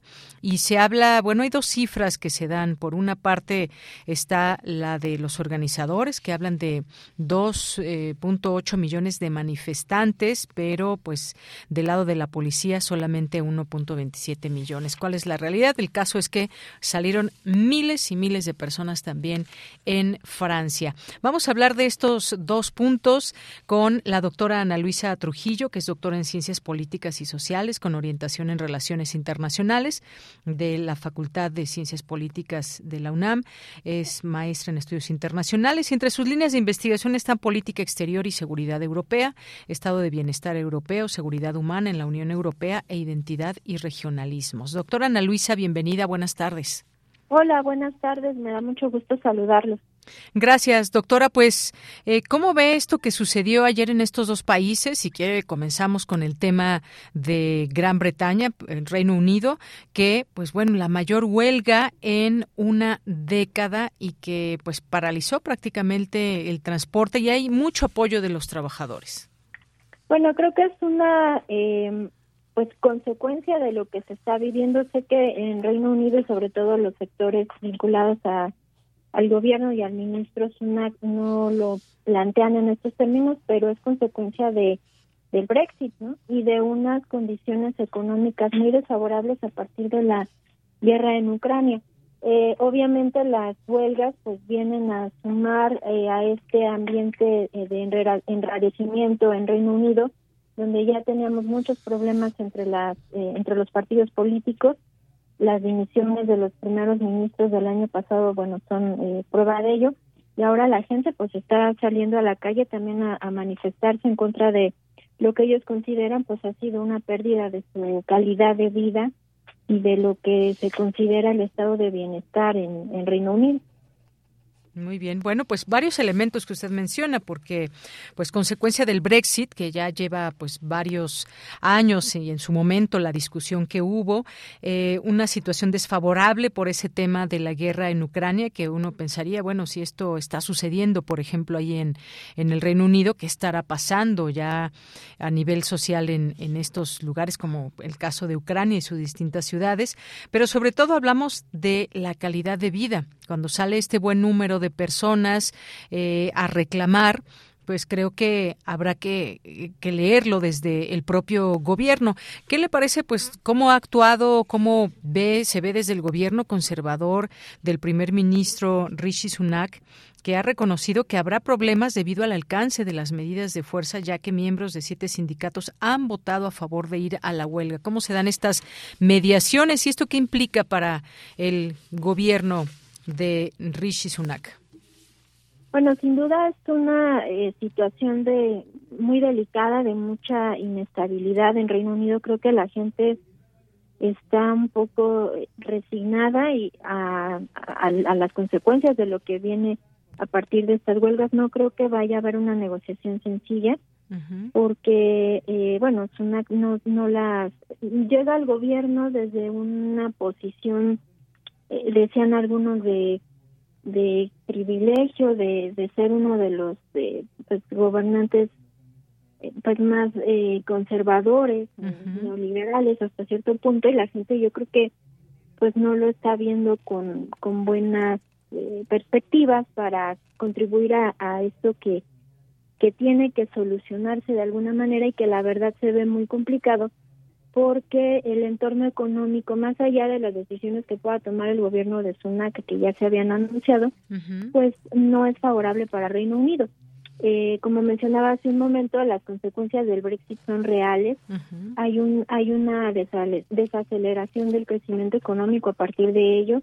Hay una pérdida de, de flujos, de inversión, de puestos de trabajo muy importantes y eh, pues también está el alza a los precios de los eh, combustibles, no del gas, del petróleo a partir de lo que sucede en Ucrania. Y lo y en la desventaja que yo le veo al Reino Unido es que pues al salir de la Unión Europea tiene que empezar a negociar por el, por su parte, ¿no? Los europeos bueno ahí a, jalones, pero van tratando de establecer un precio, un tope al, a la compra del gas, compras conjuntas, en fin, pero Reino Unido va solo entonces, en términos de, políticos, pues la perspectiva no es buena para Sunak.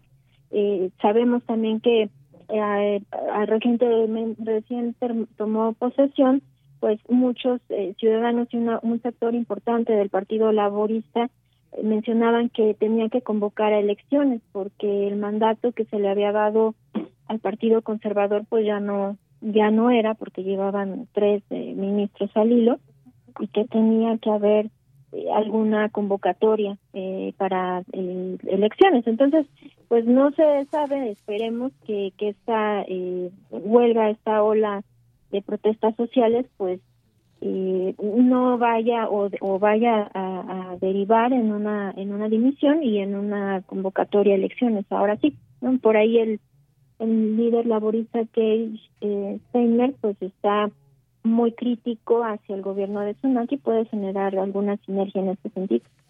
Así es. Bueno, pues ya ya estaremos observando esto que pues podría surgir desde el gobierno alguna cuestión de negociación, no sabemos, porque pues además se espera que las protestas, estas huelgas también envíen un mensaje al gobierno sobre este enojo, esta molestia que siente un número creciente además de trabajadores. Y paso, doctora, al tema de la reforma de a las pensiones que se propone desde el gobierno de Manuel Macron allá en Francia, entre 1.27 o 2.8 millones de manifestantes de cualquier manera, son muchísimos. Ahí los sindicatos mantienen el pulso, aseguran que saldrán a protestar en próximas fechas, 7 y 11 de febrero. Y este ha sido uno de los mensajes también clave de los trabajadores franceses en esta segunda jornada de paro nacional contra la reforma de a las pensiones eh, el 31 de enero y de hecho también ya planean volver a las calles. Pero ¿qué significa todo esto que está pasando en Francia también? Hay una unión en contra de esta reforma de pensiones. ¿Qué nos puede decir? Bueno, ahí hay que mencionar que pues Francia tradicionalmente ha sido eh, muy defensora de sus condiciones de bienestar, ¿no? Eh, por ejemplo, eh, hay que mencionar que Francia es uno de los países eh, europeos con el año menor de, de, o más bien la, los años menores cotizados, ¿no?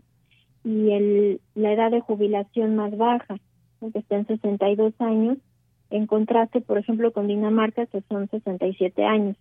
Entonces son históricamente grandes defensores de, de sus condiciones de bienestar y también hay que decir que pues el sistema de bienestar francés en realidad era de los más sólidos yo lo que veo aquí pues es un caso similar, eh, sin tanto, sin tanta agitación política quizás, pero son condiciones, es una consecuencia de las malas eh, condiciones económicas que se viven en el continente europeo.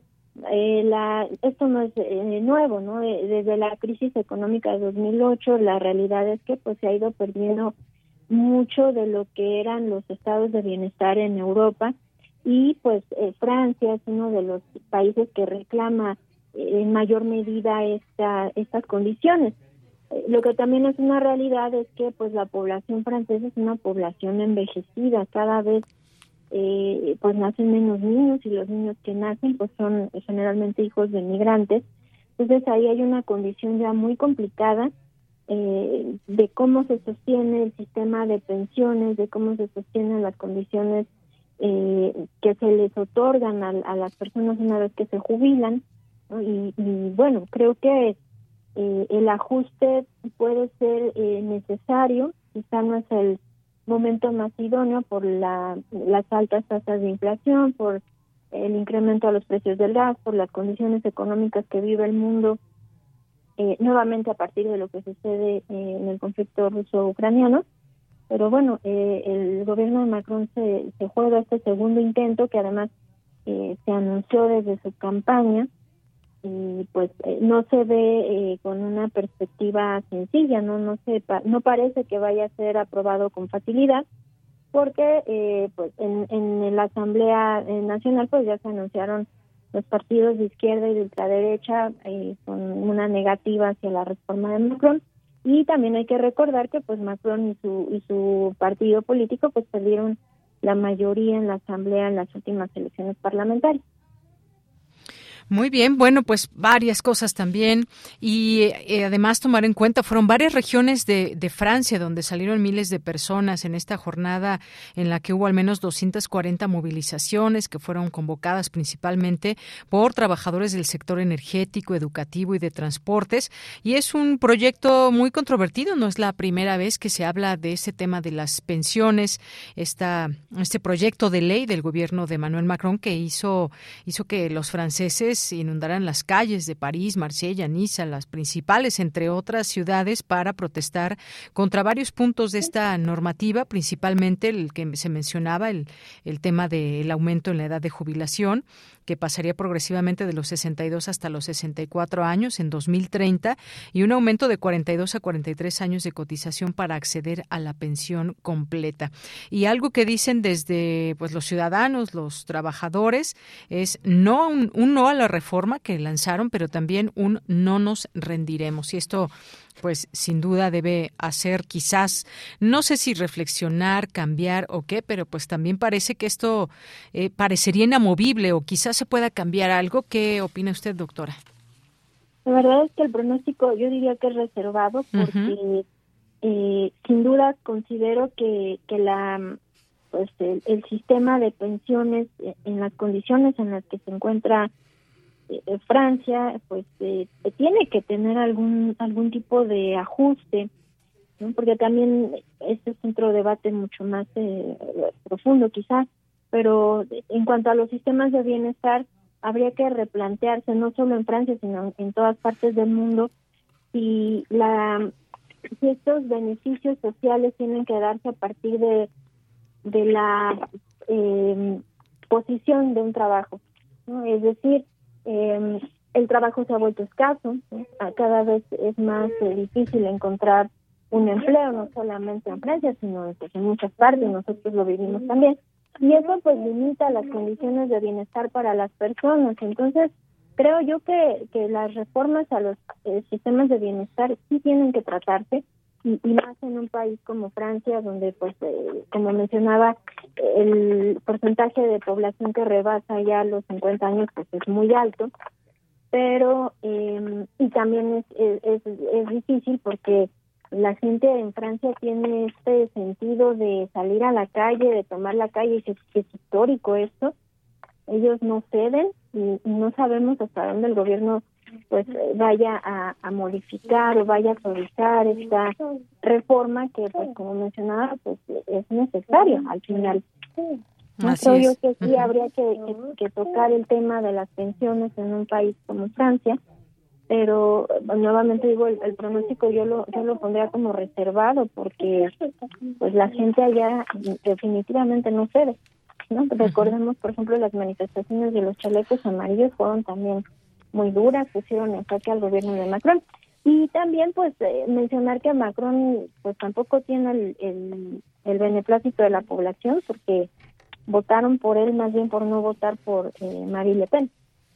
Pero en realidad no es un presidente que se vea cercano, que se sienta cercano a la gente. Entonces, eh, pues, también tendríamos que esperar esas nuevas manifestaciones del 7 y 11 de, de febrero, y los debates que empiezan el día 6 en, en la Asamblea.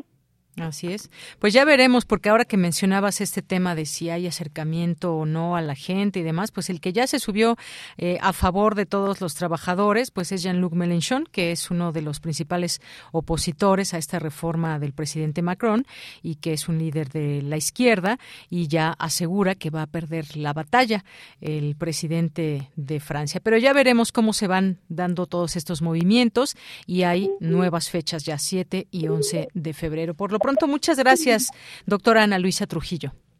Muchas gracias a, ustedes, un saludo al auditorio y pues siempre es un gusto conversar de estos temas. Gracias, doctora. Hasta luego. Un saludo, hasta luego. Muy buenas tardes. Fue la doctora Ana Luisa Trujillo, doctora en Ciencias Políticas y entre sus líneas de investigación, política exterior y de seguridad europea. Estos dos países con estas enormes movilizaciones que hubo el día de ayer ahí en Reino Unido y días antes allá en Francia. Continuamos. Queremos escuchar tu voz. Síguenos en nuestras redes sociales. En Facebook como Prisma RU y en Twitter como arroba PrismaRU.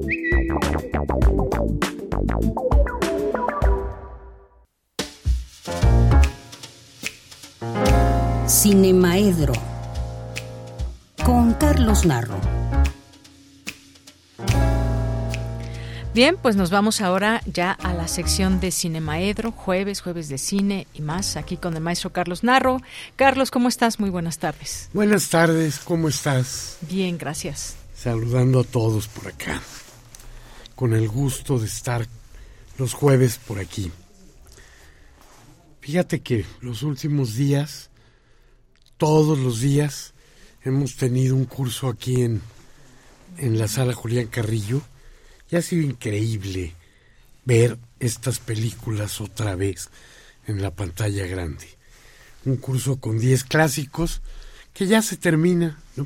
Hoy veremos El ladrón de bicicletas y la última sesión se pospuso para el martes con Rashomon de Kurosawa. Y invitamos a cualquiera que quiera venir sin pagar. El curso ya, ya se acabó, ya no, ya no cuesta y ver esas películas es una delicia. Ha sido una delicia ver todas las otras también. Y ha sido una delicia la gente que nos ha acompañado a compartirlas. Entonces, eh, entra ya la nostalgia cuando se va a acabar. ¿no? Y yo, no, pues, ¿por qué duró tan poquito? Porque si dura más me muero además. En fin, es bastante cansado. Fue una locura hacer 10 películas una tras otra, tras otra, pero una locura que verdaderamente le agradezco a la vida, porque me, muestra además que estoy en plenitud nuevamente. Qué bueno, Carlos. Oye, y yo muy, este, no, estoy muy contento, pero estoy enojado.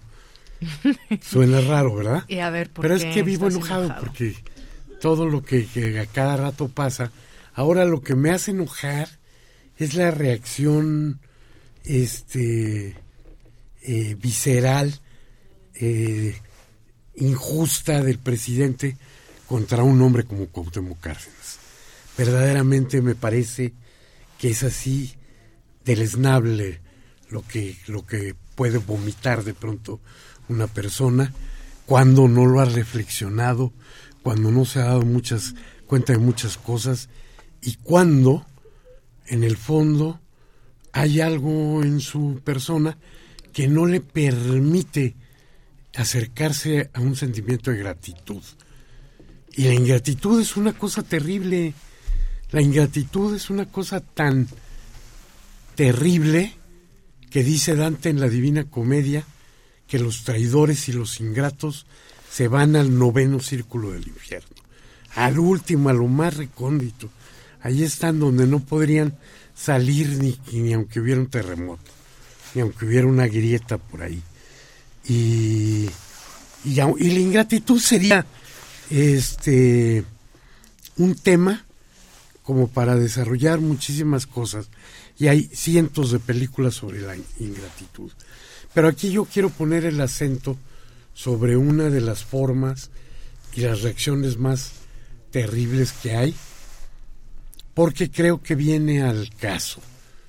Eh, el personaje que encumbró al hoy presidente, el que lo llevó de candidato al gobierno de Tabasco, de, quien lo llevó de presidente del PRD, quien de su mano lo hizo el candidato para la jefatura de gobierno de la Ciudad de México, se llama Cuauhtémoc Cárceles.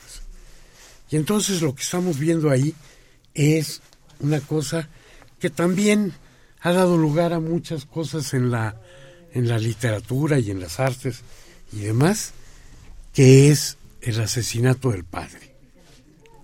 Y el asesinato del padre,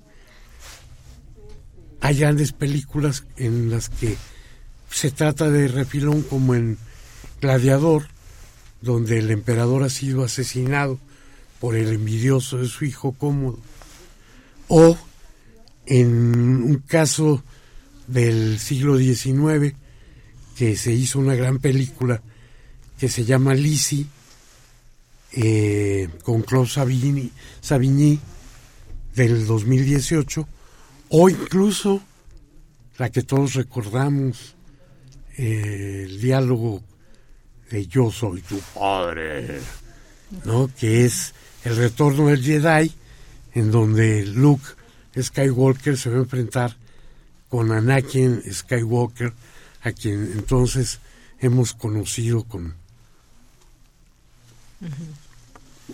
con otro nombre. Y por supuesto, la literatura ha estado plagada de cosas eh, y muy específicamente desde Sófocles con la con su con su tragedia de Edipo que al cine ha pasado de maneras muy eh, respetuosas, muy apegadas, como sería el caso del Edipo Rey de Pierpaolo Pasolini, película, gran película de 1967, y después con unas variantes que vienen siendo verdaderamente increíbles, como el Edipo eh, Alcalde, con guion de Gabriel García Márquez, Gabriel García Márquez ganó el premio Nobel de literatura y, el dinero se lo gastó en el cine. En el cine hizo muchas cosas por el cine. Hizo mucho por la escuela de, cine de Cuba, de San Antonio de los Baños. hizo mucho por el cine latinoamericano, en el que se hicieron muchas películas en una serie que eran patrocinadas por él en distintos países. en, en México se filmó La Cándida Endira, por ejemplo, eh, con dirección de un brasileño extraordinario, Rui Guerra, y esta eh, Edipo Alcalde se realizó en Colombia en 1995 y es muy interesante ahí la puesta en, en, este, en época, en ese momento colombiano, que yo creo que sigue siendo un movimiento importante porque es el momento en el que empiezan negociaciones de paz, la violencia desatada, ahí y ahí vamos a ver ubicado el este el, Edipo de Andrés Botero. Y luego Raúl Ruiz hace una de sus películas experimentales eh, eh, con un tratamiento épico del, del Edipo en el 2004 y hay algunos ejemplos interesantes por, de, más de América Latina, como el de Fito Páez, Vidas Privadas, en el que eh, estamos hablando de niños que los desapareció la dictadura. Es en ese contexto, contexto de la dictadura. Y la buenísima de Inés de Oliveira, que se llama El recuento de los daños, en las que muchas cosas pasan de manera casi exacta, pero en ese contexto de dictadura, en la Argentina casi contemporánea. O una película de animación con el nombre de Dipo, dirigida por Jason Wisnow, que es un cortito, un cortito brutalmente interesante en la que todos los personajes, la historia se cuenta rapidito y los personajes son verduras, son vegetales, hay papas, zanahorias, tomates y demás, este, jugando a eso. Entonces creo que vale la pena reflexionar sobre esta necesidad, eh, decía, decía este Freud que muchas de las cosas en la vida empiezan cuando matamos al padre, ¿no? Pues yo no me quiero esperar a ver qué pasa cuando ya alguien de esa dimensión se ha atrevido a, a asesinar a un padre que tenía tal dimensión para la izquierda y para México. En fin, quitémonos el mal sabor de boca de todas estas cosas yendo al cine. Y ayer debía de haber empezado a funcionar las salas del Centro Cultural Universitario, pero pues no, no terminaron las adecuaciones y demás, y ahora esperemos que el 15 ya les estemos dando recomendaciones desde ahí.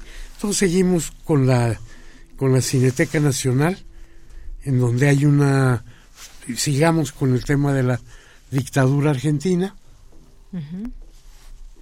La película de este año, pero llamada 1976, de Manuela Martelli. Sigue en Cineteca Babylon de Damien Chazelle. me gustó mucho. Sí, es un homenajazo al cine. Corsage, la, emperatriz rebelde, que tiene la, la virtud de ser ahora un tratamiento de la reina este, eh, austriaca, que fue conocida como Sisi, la emperatriz, y que dio lugar a tres películas de mi infancia sumamente cursis, pero que eran las favoritas de mis hermanas. Y un documental lírico increíble, Dioses de México, eh, de este año también, de Helmut Dos Santos. Perfecto. Pues mira que exacto eres. Muchas gracias, Carlos. Carlos Narro. Y bueno, pues aquí ahorita te leo un mensaje que tienes para ti que te envía Oscar Sánchez. Ahorita lo comentamos. Y bueno, pues muchas gracias. Hasta la próxima. Hasta en 15 días, Carlos. Y continuamos. Prisma RU. Relatamos al mundo.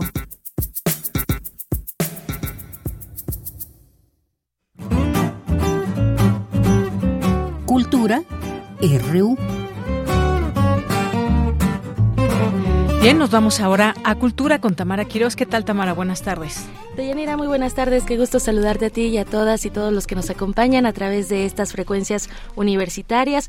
Ya nos estamos acercando a la recta final de esta transmisión, no sin antes dejarles información importante sobre uno de los museos universitarios eh, que pues abre sus puertas en este mes y que además recibe al artista Gala Porras Kim directamente desde Bogotá y se trata de Museo Universitario de Arte Contemporáneo que está presentando entre lapsos de historias del artista colombiano para platicarnos todos los detalles de esta propuesta, nos acompaña en la línea Virginia Roy. Ella es curadora y también parte del equipo de este museo. Virginia, bienvenida a este espacio radiofónico y muy buenas tardes. Hola, buenas tardes, Tamara. Me gustaría que iniciáramos, Virginia, eh, pues si nos puedes platicar, por favor, para abrir contexto, pues más del trabajo de esta artista, ¿no? ¿Qué es lo que propone, eh, pues a través de esta muestra? Mira, si la, producción de Gala Porrasquín investiga sobre los artefactos culturales y también qué relación tienen esos artefactos con sus funciones originales. Es decir, cuando un objeto es, se considera patrimonial, eh, forman parte de una colección, se inserta dentro de las lógicas, eh, las lógicas de conservación y catalogación. ¿Y qué pasa entonces con... qué pasa con, digamos, las otras maneras de entender, de leer y de entender el objeto. Entonces, eh, Gala ha estudiado, como decía, esos marcos epistemológicos de conocimiento, pero también legales, también museísticos, que eh, en, donde se insertan los objetos. Muy bien, Virginia, respecto a esto de los objetos, eh, pues tengo entendido, ¿no? Que ella ha, hecho esta exhibición y más allá de lo que propone es justo, ¿no? Explorar no solamente los objetos como estos, eh, estas partes que forman eh, de las exhibiciones, ¿no? De, de, en los museos y que nada más los vemos como un ornamento, sino que hay una historia detrás de ellos. Y bueno, ella trajo y bueno tiene muestra de un museo en particular que a mí me gustaría que nos platicaras cómo es que se, se eh, vaya llegaron unas piezas de un cenote a, a un museo para exhibirlos bueno, es una larga historia. efectivamente, como comentas, lo que explora en las, en las posiciones y producción en general cómo estamos obsesionados desde las instituciones, y hablo en primera persona por la conservación, por la, preservación, pero al final los objetos tienen una caducidad, la, la materia tiene una caducidad y estamos destinados a desaparecer. Entonces, más allá de esta obsesión por la preservación, pensar en otro tipo de política del cuidado de los artefactos, de cómo em, cuidamos en el sentido de protegemos y explicamos ciertos objetos esta es una línea de la, de la exposición, pero también la otra es entender, como comentabas, eh, los marcos legales y de expolio y de saqueo en diferentes eh, piezas. En su investigación reciente, eh, que estuvo estudiando en Estados Unidos en una beca que le dio el Getty Institute, es acerca del cenote, del sagrado cenote en Chichen Itza, y cómo a principio de siglo, a partir de 1910, el cónsul de en ese momento de Estados Unidos, que estaba en Mérida, compró la hacienda de Chichen Itza y extrajo ilegalmente, haciendo una una suerte de sorteos y de, bueno, de esquivos, digamos, que de la ley mexicana de protección, eh, unas miles de piezas para los museos de Estados Unidos, en el Museo Peabody de Harvard y el Fiel. un poco es explicar esta historia, explicar también qué ha pasado con esos objetos y entender también cómo en la vida de estos objetos hay toda una vida de, eh, como decía, de marco legal, de marco de expolio, de marco de propiedad y de cómo explican eso los objetos. Hubo, sí, así es justo decir que hubo una devolución por ciertas presiones institucionales a los em, Virginia, vamos a retomar la llamada porque estamos perdiendo contacto contigo. Mientras tanto, la producción eh, va, va, a volver a, comunicarse contigo para poder seguir hablando sobre esta exposición que está disponible a partir del 11 de febrero y que exhibe en su sala 4 Gala Porras Kim entre lapsos de historias este proyecto que es curado por Virginia Roy y que también además pues de, las cuestiones de conservación física eh, el interés de esta artista colombiana pues eh, reside en aquellas características incorpóreas e intangibles que conforman la esencia de los objetos culturales. Ella defiende una, una nueva política, ¿no? Esta política del cuidado del artefacto, pero no solamente como, como un objeto, sino también como todo lo que hay detrás de ello. Virginia, ya estamos nuevamente contigo al aire. Sí, perdona que se había cortado. no sé en qué momento nos perdimos. Estaba comentando del cenote de Chichen Itza, no sé si esta parte se escuchó. Sí. Sí, y de, y de esta y de esta revisión que hace, ¿no? Eh, entendiendo la idea de restitución que creo es importante, pero no solo restitución física, es decir, obviamente también de qué pasó con esos objetos que están en Estados Unidos, sino también pensando en la, en la restitución de la relación con estos objetos. Una vez se devuelven, como estaba explicando que había dos devoluciones de unas piezas de oro y unas piezas de jade que se devolvieron al Museo Nacional de Antropología y también a Yucatán, a, el Palacio Cantón, una vez se devuelven, qué pasa con esos objetos, qué historias explican, qué relatos devienen y, y cómo nos relacionamos con ellos, no solo la restitución física, sino también la restitución de la relación. Por eso creo que es importante el título de la muestra, que estuvimos trabajando con, con Porrasquín, entre lapsos de historias para entender que al final eh, los objetos son objetos que están en, en, varias, en varios momentos, en varios contextos, historias, tiempos y funciones. Entonces, más allá de la función patrimonial, de la, función de estar en las colecciones, de explicar nuestro pasado y nuestra memoria, también esta función originaria de ritual, de ofrenda y también cómo representar esa función inicial que tenía. Entonces es, como decía el título, entre lapsos de historias, entre momentos, entre tiempos y entre relatos y narrativas que nos explican los objetos. Claro. Virginia, eh, tú como curadora, ¿cómo fue para ti este trabajo, no? Esta selección de, de, de, los, de, de, las piezas, también cómo trabajaste con Porras Kim acerca de, pues, para crear esta narrativa, ¿no? Bueno, ella trae una narrativa, de hecho, ¿no? De que no nada más estén eh, los objetos incrustados en, en, una, en una vitrina, sino también, pues, cómo se puede explorar el arte contemporáneo, cómo han creado una narrativa desde el Museo Universitario de Arte Contemporáneo para el público asistente, para los asistentes. Sí, efectivamente es un trabajo muy interesante. Eh, yo conocí el trabajo de Gala de, de, varias, exposiciones y ella conoce mucho contexto mexicano, ha expuesto aquí varias veces en galerías. Eh, tienen varias piezas que abordan, por ejemplo, el contexto del istmo de Oaxaca. Entonces ya conocía una pieza que presentamos en la exposición. Para mí era importante presentar piezas que hablaran del contexto mexicano. Entonces está la del cenote, que es la investigación reciente, y una pieza también de, de Teotihuacán, la pirámide del sol, que también presentamos. Y si no, presentar piezas que hablaran de, de una manera abstracta de esta relación con los artefactos culturales. Entonces, creo que es importante eh, como decía, cómo la exposición nos invita y las tensiones que también nos ha creado, ¿no? Por ejemplo, eh, las piezas de gala como institución también te llevan a un límite. Hay una pieza que tiene esporas, hay una pieza que la tiene agua dentro de la sala, que es justamente lo opuesto a los protocolos de conservación y de preservación, ¿no? Entonces creo que también esta, esta propuesta de gala es enriquecedora desde muchos puntos de vista. Y en este aspecto, en la parte legal, ¿qué nos puedes compartir? O sea, de, de cómo, por ejemplo, pues eh, también, vaya, está el, toda la historia de las piezas, ¿no? De esta parte que decías de los rituales, porque justo estas piezas que estaban en el cenote, pues fueron utilizadas para ciertos rituales. Eh, eh, en la parte legal, ¿cómo, ¿cómo lo trabajaron desde el Museo Universitario de Arte Contemporáneo en conjunto con el Museo Peabody y también, pues, lo que tiene que ver con la parte de, del cenote de Yucatán y también con con el INA. Sí, es un proyecto muy complejo que tiene muchas aristas.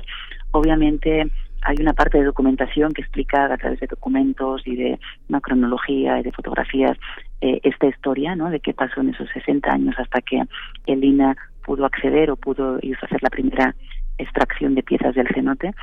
El objetivo de obviamente Gala no es abogada, ¿no? Gala no su intervención es artística y lo que hacen no hemos traído los objetos porque están en las colecciones o del Pibodi o aquí de México, sino que ese acercamiento es un acercamiento artístico plástico y lo que hace es retratar eh, con una em, con un realismo impresionante asombroso, fidedigno, estos dibujos que están en otro lado.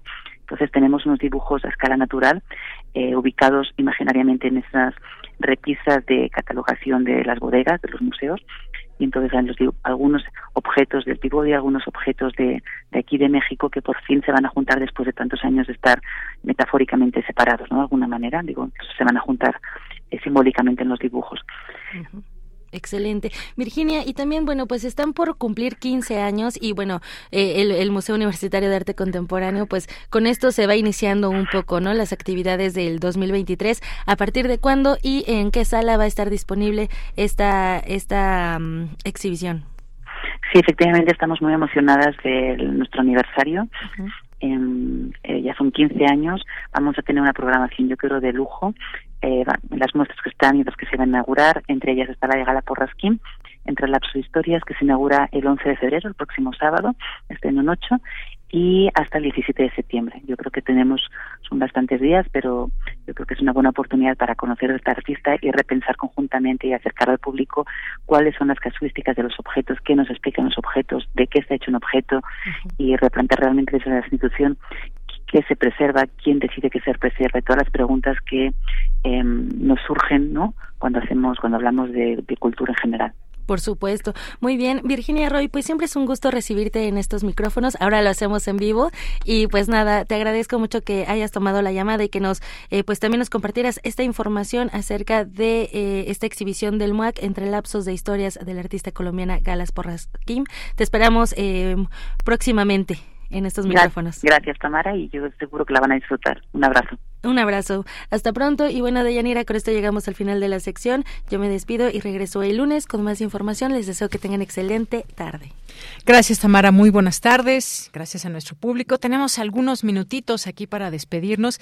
Me quedé platicando eh, un poco con el maestro Carlos Narro en torno pues a todo este tema de de las percepciones que hay, lo que pasó con este grupo México Colectivo, la postura del ingeniero Cárdenas. Y bueno, estoy leyendo aquí sus comentarios. Por supuesto, eh, es muy difícil que, aquí no se lea algo. Lo único que les he mencionado es que, pues, mientras no haya faltas de respeto, todo eh, puede surgir. Y así que, pues, aquí está la voz de ustedes. Mónic, eh, nos dice el ingeniero Cárdenas se autodesprestigió, no, no concuerdo con el maestro Carlos Narro, hay muchas cosas verdaderamente deleznables de las que nadie habla. Agradecemos su comentario. Chris Morris también. Eh, Rebeca Vega dice, siempre me transporta sus recomendaciones, me atrapa con sus comentarios. Y bueno, muchas gracias. Mm, Veronique dice la opinión política no me gusta, la opinión política del maestro. Oscar Sánchez dice cuáles fueron las palabras textuales del presidente sobre Cárdenas, porque a mi parecer están sacadas de proporción y contexto cuando lo usan como ahora mismo. Bueno, nos quedábamos ahí platicando de todas estas percepciones que de pronto uno puede tener. Digo, además de que dijo que sí le tenía mucho respeto al, ingeniero, pues que si, si se volteaba hacia ese grupo, pues sería como su contrincante político. Pero bueno, mucho que decir y le decía, le compartía que hay personas de nuestro público querido siempre que de pronto pues son opiniones incluso encontradas de este mismo espacio.